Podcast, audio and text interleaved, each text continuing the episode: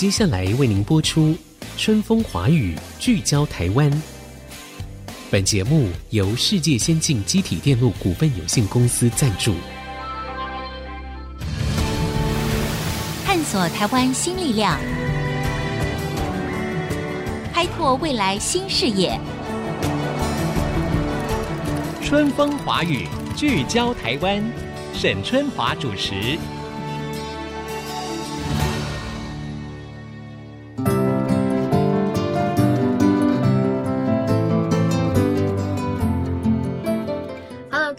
朋友，大家好，欢迎收听《春风华语》，聚焦台湾，我是沈春华。呃，现在呢，不但可以在我们的 IC 之音 FM 九七点五收听到这个节目，在各大的 Podcast 平台呢，各位也可以随选随听哦，是非常方便的。呃，我不知道各位听众有没有听过一个千里步道协会？那有一句俗话说“千里之行，始于足下”嘛。那千里步道指的是什么呢？是从什么地方开始的呢？事实上啊，这已经要拉回到十五年前了啊。所以凡事一步一脚印，没有什么事情是可以那么快就达成的。他们已经做了这件事情，做了十五年了。那主要是当时呢，有一群怀抱着对土地跟人文情感，那么立志在台湾要打造一条环岛的千里步道。这听起来很棒吧？非常恭喜的是呢，台湾千里步道协会在今年获得了总统文化奖在地希望奖。在打造最自然的手作步道的过程当中呢，其实很多地方呢，哎，有流传下来一个所谓的在地工法。千里步道到底最终要走向哪里？这项梦想工程已经带来了什么样的改变呢？在今天的节目当中，我们就要介绍给所有的听众朋友。那透过连线，我要来访问的是台湾千里步道协会的副执行长徐明谦，徐副执行长。副执行长你好，呃，沈姐你好，各位听众朋友大家好。好，首先很恭喜你们啊，得到总统文化奖，这是一个很大的奖，也代表了对过去这么多年来的一个努力的肯定嘛，哈。好，那首先也请这个副执行长说明一下，这个协会成立的缘起跟当时的初衷是什么？好，千里步道运动是在二零零六年地球日的隔天啊，四月二十三号成立的。当时是由啊黄武雄、徐仁修、小野这三位发起人，他们分别从环境保育、教育还有文化的出发点。来呼吁大家能够打造一个环台湾的步道，而这个环台湾的步道呢，是能够提供行人、自行车安全行走。然后这个步道的周边的美丽风光，希望可以被保留下来。透过慢行的方式，能够让外面的人进入到社区，促进社区的小民经济。所以一开始的目标虽然是要打造环岛的步道，但是它的重点其实是在推动环境守护这个价值观。是。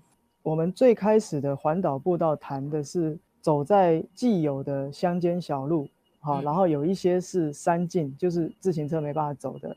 对，那它的最初的初衷其实是要对抗所谓的开发主义，就是路一直要不断的拓宽，不断的外环道，然后大家要越来越快。是，所以一开始的环岛步道是这样子的路的形态。那整个千里步道运动发展到现在，我们大致上可以说它经过了四个阶段。就是我们在二零零六年到二零一零年的这几年中间，环岛路线其实已经串联完成了，总共有两千八百七十七公里。但是我们串联完成之后，其实就进入到所谓第二阶段，就是步道守护跟路网活化，希望达到刚刚说那些目标。所以希望有更多人去使用这一条路线，进入到社区去，更多的跟社区的互动。那同时也会遇到，就是有一些路段，比方说像阿朗伊古道啊，嗯、啊美丽湾啊，开发的议题在我们的步道的周边，所以我们就要开始去跟其他的环保团体串联一起来防止环境被破坏。但是这个阶段我们就发现说，诶，我们太多议题必须去关心，所以我们开始希望能够走到政府的前面，就是我们提出一些愿景目标，让政府部门把这个纳到他的政策议程里面。是，所以这就是第三阶段我们在推动的国家级绿道。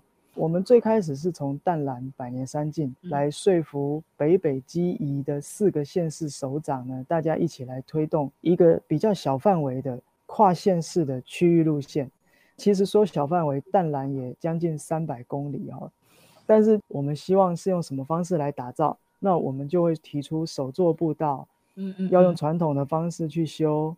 然后要步道分级等等的，这样子的话，我们就不会等到说，哎，哪边在做施工的时候，我们才发现，然后我们去主张我们想要更好的方式的时候，已经来不及，来不及了。嗯嗯嗯嗯，对，OK。所以这就是第三阶段的步道守护制度化。那第四阶段就是我们现在正在发展的，就是跟国际接轨。我们其实从二零一五年开始就参与了世界步道大会跟亚洲步道大会。嗯哼，那我们以千里步道协会这个 NGO 的身份加入了国际的步道组织，嗯，那跟其他的步道团体有很多的互动，包括缔结友谊步道啊，互相交流访问啊，用这种软实力的方式来提升台湾在国际之间的能见度。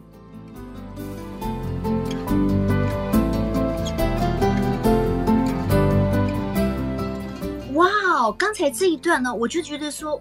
这个所谓的千里步道，哈，这是一个非常庞大，它不但有它的纵宽，它还有它的深度哦。其实是有很多议题我们可以一起来了解的。那我们就一部分一部分的再来请教副执行长哈。你刚才说到，其实这个串联完成已经高达两千八百七十七公里的，对不对？也就是说，这些可能原来就有的步道啦，或者是自行车可以走的，或者甚至在山径里面，这个是原来就有的，可是没有真正串联起来。那是靠步道协会你们的努力，可能是把它就是一个一个记录起来，然后看看可能有些部分需要做连接的，或者是需要去做一些说明的，让大家能够知道到底这个所谓环台一周大概有哪一些步道或者是路径可以去参与，对不对？对，因为其实早期的环岛大家都是骑省道，对，好，然后你没有发现说，其实离开大马路进入到小路，进入到社区，其实有很美丽的这小地方。嗯嗯，所以我们这个串联主要就是找出这些美丽的小地方，远离大马路的小路，嗯、我们把这些路线连起来，也可以环岛，而且环得更慢，就是你可以花七十几天的时间来环岛。是是是是，哇，嗯、太有意思了。所以换句话说，你们试着去串联起来的，或者是发掘的，属于深入社区的这些，是主要是可以拿来骑自行车吗？可以的，一部分是。可能没有办法骑自行车，可是他用走路是可以走到的。在第一阶段的环岛步道的时候，他的目标是环岛。环岛的话，其实要完全走在山径没有车子的地方是不可能达到这个目标。嗯嗯。那同时，我们也不是要去开一条新的路，嗯，所以我们就要去找出既有的小路。那所以通常这种有人居住既有的小路，就是脚踏车也可以去的地方。嗯嗯嗯。哦，那所以在初期的环岛步道的阶段里面，这两千八百多公里上面，完全只能够步行的，大概只有统后越岭道，就是从台北到宜兰的山路。嗯。还有就是屏东到台东的进水营古道。嗯哼。啊，还有从海岸线也是连接台东屏东的那个阿朗伊古道。嗯哼，那这些都是本来没有路，只有走路可以到达的山路啊。那其他大部分都是运用既有的小路去做串联。了解了，OK，好。是，哎，那这个问题就来了。换句话说，我们不是说哦，我们今天这个豪情万丈，我们要用双脚去走这个环台一周，可能我们这个有很多的部分，可能也要靠一些不同交通工具的接驳，对不对？你可能是坐公车到达某一个站，你可以开始走山径，或者是走步道。或者呢，你也可以扛一个自行车上火车，等你到了某一个地方以后，你开始去骑你的脚踏车。那这些资讯，千里步道协会有没有一个非常完整的这个路线图可以提供给所有的人来做参考？那这一段我可能是要用什么样的交通工具把它接驳起来？如果要知道环岛的路线，在我们千里步道的网站有一个绿道环岛路网，这边可以下载所有的轨迹。另外，我们也出版一本书，叫《千里步道环岛慢行》，那里面就有类似攻略，就是呃，我们基本上会建议大家以一个礼拜的角度来规划这一段。那食衣住行，你可以跟谁联络这样子？哎，那我觉得这个资讯就非常实用了哈。就是说到这个千里步道协会的网站里面，其实各位就可以看到很多的他们提供的资讯。那你到底要先进攻哪一段？这个就非常的清楚了哈。这个很棒。那我知道你们除了就是串联这些既有的，不管是单车的或者是步道之外，你们还有一件工作是你们的理念之一，就是如果那个步道哈是需要再度维修的，因为它可能有些时候土石流啊，或者是流失了以后，它就很难再被人们来走嘛。那你们坚持一个用手做步道，什么是手做步道？为什么你们要坚持？既不希望用水泥啊、混凝土啊、钢筋这些人工的构造物进来，这个从理念到功法坚持是什么？手作步道最开始我去思考这个议题的时候，是我自己爬山的经验开始的，就是那种都会区，然后你搭大众运输就可以走的。通常呢，那个都是铺上水泥花岗岩的那样的步道。那我走完之后，我膝盖就会痛。啊。对。然后我就想说，应该是我自己的问题，就是膝盖不好这样。可是呢，我后来去爬百越，我背重装走了四五天。哇！可是我膝盖不会痛哦。对，然后我就开始去研究，之后发现说，其实硬铺面对于人其实不是那么的友善。嗯，那那我就进一步去思考说，那既然它对于人的健康不是那么友善的话，为什么还要到处都要铺成是水泥花岗岩？对，所以我就一步一步一步的去破解，就发现说，其实这里面隐含了很多社区，他们会觉得说，好像要铺上水泥才是进步。然后呢，很多游客会觉得说，要铺上水泥才比较安全，因为那种安全其实隐藏着一种对大自然的恐惧。对，那个恐惧就是觉得说，哇，草里面会有蛇啊，嗯，然后不想把鞋子弄脏啊，你不想要下雨天的时候还沾到泥巴啊，这个里面就反映一种人想要进入到自然，可是其实一直想要建立舒适圈去隔离自然，因为观察到这个问题。我就想知道国外的步道是怎么做的，所以我也是在二零零六年的时候到美国的阿帕拉契山境，跟美国人一起做步道，做了一个多月。嗯，参与那个过程回到台湾，我就完全有很不一样的世界观或者是自然观。嗯，我了解到说，其实每个人都可以参与到维护步道这个行列里面。嗯嗯嗯，一个真正耐用、好维护的步道其实是天然的。也就是说，没有过多人为设施的，因为其实我们会看到现在很多步道的损坏，都是因为比如说木栈道的木头烂掉了，栏杆坏掉了，嗯，所以我们就说步道损坏了。可是真实的步道其实是你可以踩在土地上面的，其实是比较好维护，你只要处理好排水就可以了。啊哈。那所以其实步道它应该是人亲近自然的一个途径，所以反过来说，不能够为了要满足人的需求而去破坏了自然。所以我们那时候就开始想说，要在台湾跟大家沟通手作步道这个概念，因为其实，在政府发包工程之前，我们台湾的步道也是先民用手做的手作步道啊。嗯，回到之前的做法，可能相对是比较耐用的。嗯，因为在我开始爬山的时候，有很多百年古道都还好好的，可是呢，水泥步道可能三五年之后损坏，就要重新再发包工程。所以哪一个比较耐用？其实我觉得是经得起考验的。OK，哎，这段分享我也觉得好棒哦，尤其是当中呢提到的一个概念，就是说，哦，我们现代人呢觉得好像是我们应该要回归大自然，那我们也有很多的环保的概念，我们想要亲近这个大自然里面，可是呢，我们又不愿意放弃舒适圈，所以呢，又在大自然里面呢搞了一大堆这个什么水泥啊、钢筋混凝土啊等等的哈，来隔绝我们那个不安全感。那其实这个就是一个很重要的观念的转换哈，这个太棒了。好，但是我要先休息一下子啊。广告回来之后呢，我们要继续请教台湾千里步道协会的副执行长徐明谦徐副执行长来谈一谈哦。那到底我们要走在什么样的步道上，对我们才是真正健康，才是经得起考验的？那台湾又有哪一些值得你去走走看，或者是骑单车的这些步道跟环岛的路线呢？马上再回到春风华语，聚焦台湾。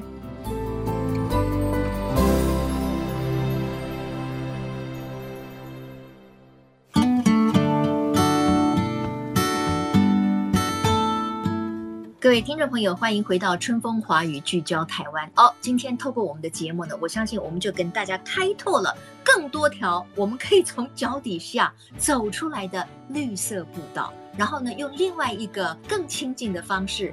更自然的方式来认识宝岛台湾福尔摩沙。好，那我要继续请教一下徐明谦副执行长哈。刚才我们提到，你突然发现说，其实我们过去太依靠那些什么钢筋啊、水泥啊等等的去建构的步道呢，其实对人体反而是有伤害的。对。可是如果说我们真的要做一个所谓的天然的步道，到底它要怎么样成就？比如你们好像在澎湖有修过，对不对？然后就是用玄武岩吗？玄武岩是。哎，那你们怎么样去把那个步道给建构出来？OK，其实我们做任何一条步道之前，它都是为了要解决人进入到自然所造成的问题，所以我们才去处理。那如果说那个没有人去走，或者是说步道本身没有问题，其实不需要一定要去做些什么事啊，这是一个前提。嗯、是。那以我们在东雨坪，就是澎湖南方四岛的东雨坪上面做的步道的原因，是因为那个地方呢，因为东北季风非常的强，所以它都是草原的植被。嗯，这种草原的植被其实它保护土壤呢，就是非常的脆弱。如果人又去踩踏它之后呢，那个植被长不出来，土壤就容易因为人的踩踏而被水带走。嗯，那坡度比较陡的地方的时候，它就会产生一个沟，就是往下凹陷的冲蚀沟。这个冲蚀沟其实就是因为路线太陡啊，因为人的踩踏啊，因为水的冲刷这样子造成的。尤其是在疫情开始的时候。台湾没有办法出国，所以很多人就跑到各地的步道去走，所以那个其实对于步道的践踏冲击，对自然环境的影响非常的大。是。那使用量变得这么大之后，我们就需要去做一些补强。所以在这个前提下，我们在这样的一个斜坡有冲石沟的坡面上，我们就会去做砌石阶梯，就是用石头来做阶梯，让人踩在这个阶梯上面，嗯、而且呢。阶梯的石头可以保护水土，不要让它继续往下刷成一个沟。嗯哼，啊，所以当我们决定这边要做砌石阶梯，或者是有一些地方我们太陡了，我们把它改线，变成是之字形的绕啊，啊或者是整个把它绕开，嗯、就让它尽量不要走在阶梯上，整个路线把它改缓以后，必要的地方还是要做阶梯。这时候我们就要去考虑用什么材料呢？呃，因为整个澎湖群岛都是火山爆发，就是它的岩浆所形成的，所以是玄武岩为主体的一个地质。所以现场有非常多的玄武岩，我们就用玄武岩来做那个刚刚说的砌石踏阶。砌石，嗯，对。那除了做砌石踏阶之外，我们也会用这个玄武岩来做石堆。啊、呃，这个石堆的目标是做什么？因为在那个东雨坪的开阔的平顶的地方，就是等于是有点像高原，就是我们上到一个高的平台之后，一望无际，你不知道方向是什么。对，那我们就。运用澎湖当地常常会有的一种石塔的意象，然后再搭配像国外，其实在那种大陆型国家很广阔的这种地方，他们都会堆石堆来指引方向，就是是是一段距离你就看到一个石堆这样。对对对，就用玄武岩来堆那种三角锥的石堆，沿着步道，所以你不用把那个步道整个铺上水泥，或者是铺上什么东西都不用，嗯，你就让大家走在这个草地上，如果它没有水土冲刷的问题。它只要指引方向，如果有水土冲刷问题的时候，我们再会用玄武岩来做砌石的排水沟，就是让水一段一段的离开步道上，所以人走人的路，水走水的路，就不会产生冲刷，然后人其实也比较不会湿滑泥泞这样子。嗯，OK。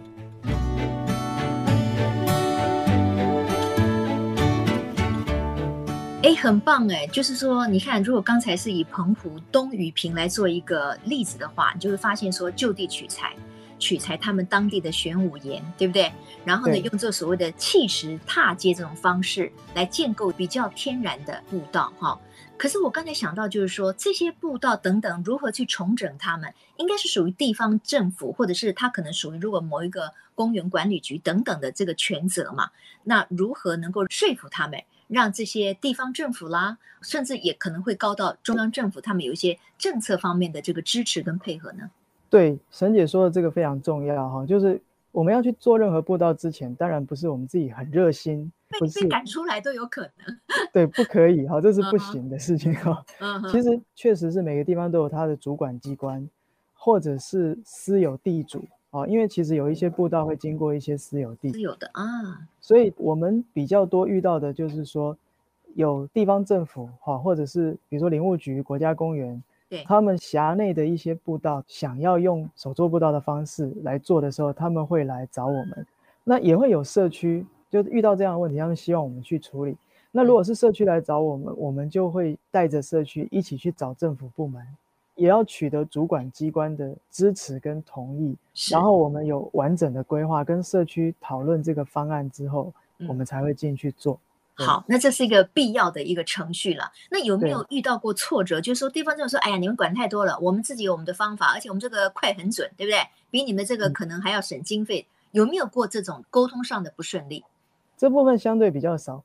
沟通上不顺利会比较是来自于，就是说，因为其实台湾的步道，大部分都还是用工程发包为主，那所以政府部门通常会觉得说，哎，好像用工程发包比较一劳永逸，后面不用维护，因为想象就是说我做一个很坚固耐用的东西，然后之后我就再也不用管它了。对，他们就担心说手做不到后面要维护的事情比较多。是，所以来自于这种现有的制度，其实就是比较偏向工程发包，而且这种工程发包它有一个问题，就是说它一定要画设计图，画了设计图之后才能够按图施工。那逻辑就会变成说，你在一个空白的图纸上面比较好画的方式，就会成为一种主流。所以你会看到那个阶梯会变得很工整，对。那他就在把这个空白的图纸的东西做到自然里面，所以就会非常的硬，就是跟这个自然格格不入。嗯、那其实手作步道是很难变成设计图，它有很多的变化，那那个东西是设计图没办法处理的。嗯嗯嗯。所以我们遇到比较多的困难会来自于这里。嗯、那沈姐讲的是另外一面，就是说确实。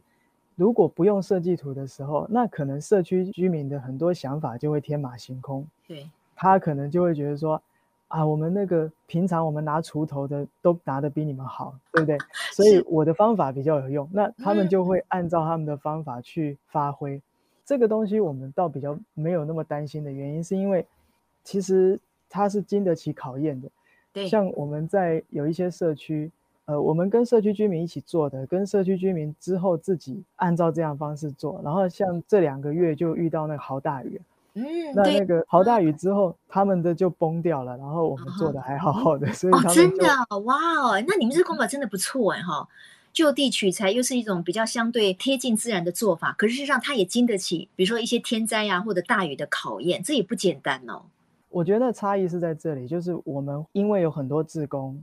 然后志工的心情是想要把这事情做好，虽然他可能没有那么会做，嗯，但是他会选很大的石头来搬，哦，然后把很大的石头把它固定好。那如果是社区居民的话，他们可能平常常常在做很多农事，他们就会想要用比较方便的方法，比如说我会用小石头就可以啦。为什么？哦，对。哦，OK，真的听起来，哎，什么都是学问呢，哈。那你说了一句我印象很深刻，你说二零一三年之后呢，你们就定下了一个理想，一个目标，就是说天然步道零损害，水泥步道零成长。哎，这听起来我觉得很棒，但是这做得到吗？水泥步道零成长哦。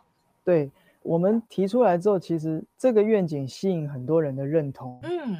但是我们完全不知道哪里是天然的，哪里是水泥的啊！嗯，就花了两年半的时间，训练了差不多有六十个志工，针对双北市啊，就是台北、新北、大台北地区列管的四百六十公里的步道，每一寸每一寸的去做轨迹的记录，跟只要铺面一变换，他就做一个拍照，我们就回来把它整理成一个资料之后。在二零一五年，我们发起的台湾步道日那一天，我们公布了调查结果，那就是给大家一个很惊人的印象，就是台北市的水泥步道已经达到百分之七十五。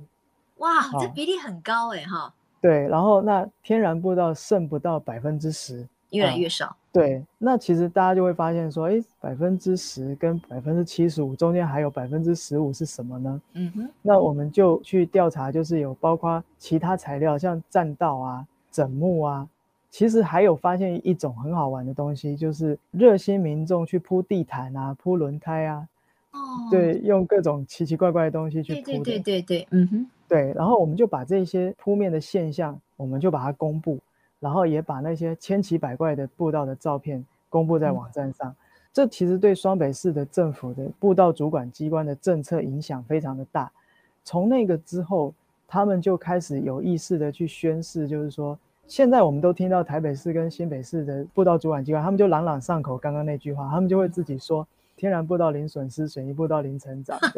用了你的话，对，其实他们真的是后来就想尽办法克服很多困难，要朝向这个目标。嗯，所以像刚刚说那个，我们说服四个县市推动淡蓝古道、淡蓝百年山径的串联，这里面其实就大幅的增长了那个天然步道的比例。嗯，对，然后他们甚至有意识的，就是说有一些水泥步道可能年久失修破损了以后，就把它拆掉。然后恢复成天然的，嗯，在这个过程中也有发生。OK，好，所以刚才我们听到一个讯息，就是说可能有很多热心的民众，他也常常走一些山径什么，他发现可能有一段不好走了，然后我们并不建议他回家扛一个破的轮胎上去把它填上去，这件事情不要做，是不是？对，对，没错，因为你 看啊，那个地毯跟轮胎这些东西，它不是自然的。嗯，对，对，对，然后它其实没办法解决问题，是它只是暂时性。比方说，像他们会铺地毯，是因为觉得那个地方积水、潮湿、泥泞。嗯可是地毯铺完之后，那个表面的颗粒磨平了，大家都踩踩踩磨平了以后更滑。对，所以通常就是再铺一层，再铺一层，再铺一层。没错没错，那是非常临时克难的了，不是长久之计，更不要说是符合自然的天然的美景哈。所以我们也是呼吁大家，就是说，哎，大家很热心很好，不过你要做的可能就是要对主管机关投报啊，就去去跟他们讲，但是不要自己就去试图说啊，好吧，那我先来垫垫看。没错，好。我们的时间非常有限，那剩下的时间里面呢，我就请副执行长来介绍一下刚才我们一直在访谈当中出现的那一个淡蓝百年山径。那我相信这个山径是很美，然后大家也可以多多的去使用哈。淡蓝步道是从哪里到哪里？然后我们要如何去走这条淡蓝步道？好，淡蓝淡就是以前的淡水厅，蓝呢是格马兰厅，嗯哼，也就是从台北的万华。走到宜兰城，以前的古道，那这样多长啊？总共我们把它分成北路、中路、南路。北路是沿着基隆河，然后呢，从那个猴洞走金字碑，嗯、然后双溪贡寮草岭出大理，哇、哦，然后再到宜兰。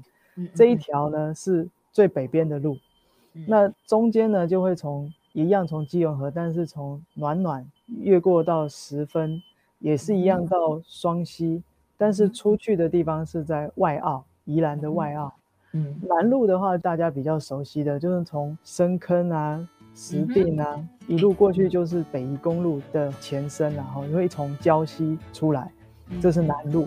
嗯、这三条路线加起来大概有三百多公里，嗯、所以它就是横跨四个县市政府的管辖。嗯，对。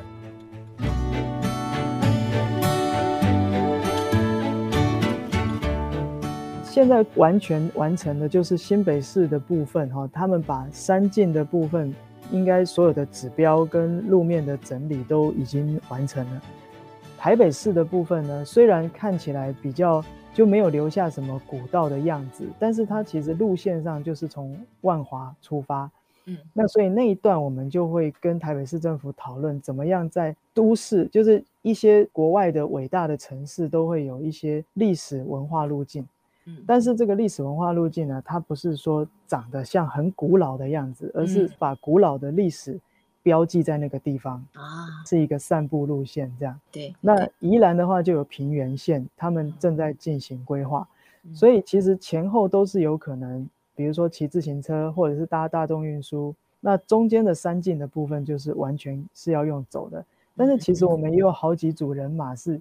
完全走完哦，从台北出发，然后一直走到宜兰的，都可以用走的。嗯嗯，对。其实，在大台北爬山的好处，这也是淡蓝的优点，就是你都可以找到搭火车或者是搭公车就可以走的路线，然后走到另外一头又可以再搭火车或公车回家，所以你也不必很刻苦的变成是像国外那种长距离步道，全程行者一定要把所有的装备家当都背在身上，其实它是可以轻装走长距离步道，只要你每个周末都去走，很快就走完了。这样哦，哎，那很棒很棒哈，就是说你可以分很多梯次自己来走了，不像你刚才说的国外的那些行者，他可能要背一大堆的装备，然后他可能要夜宿在这个山郊野外啊。对，那个当然难度就会比较高，所以我们也建议大家就是说，哎、嗯，如果你想要亲近大自然，对不对？你就可以选择一段路，然后呢，利用每个周末去走啊，或者是如果你已经退休了，你也可以就是说过个几天，你就去选择一段步道来走。好，对。那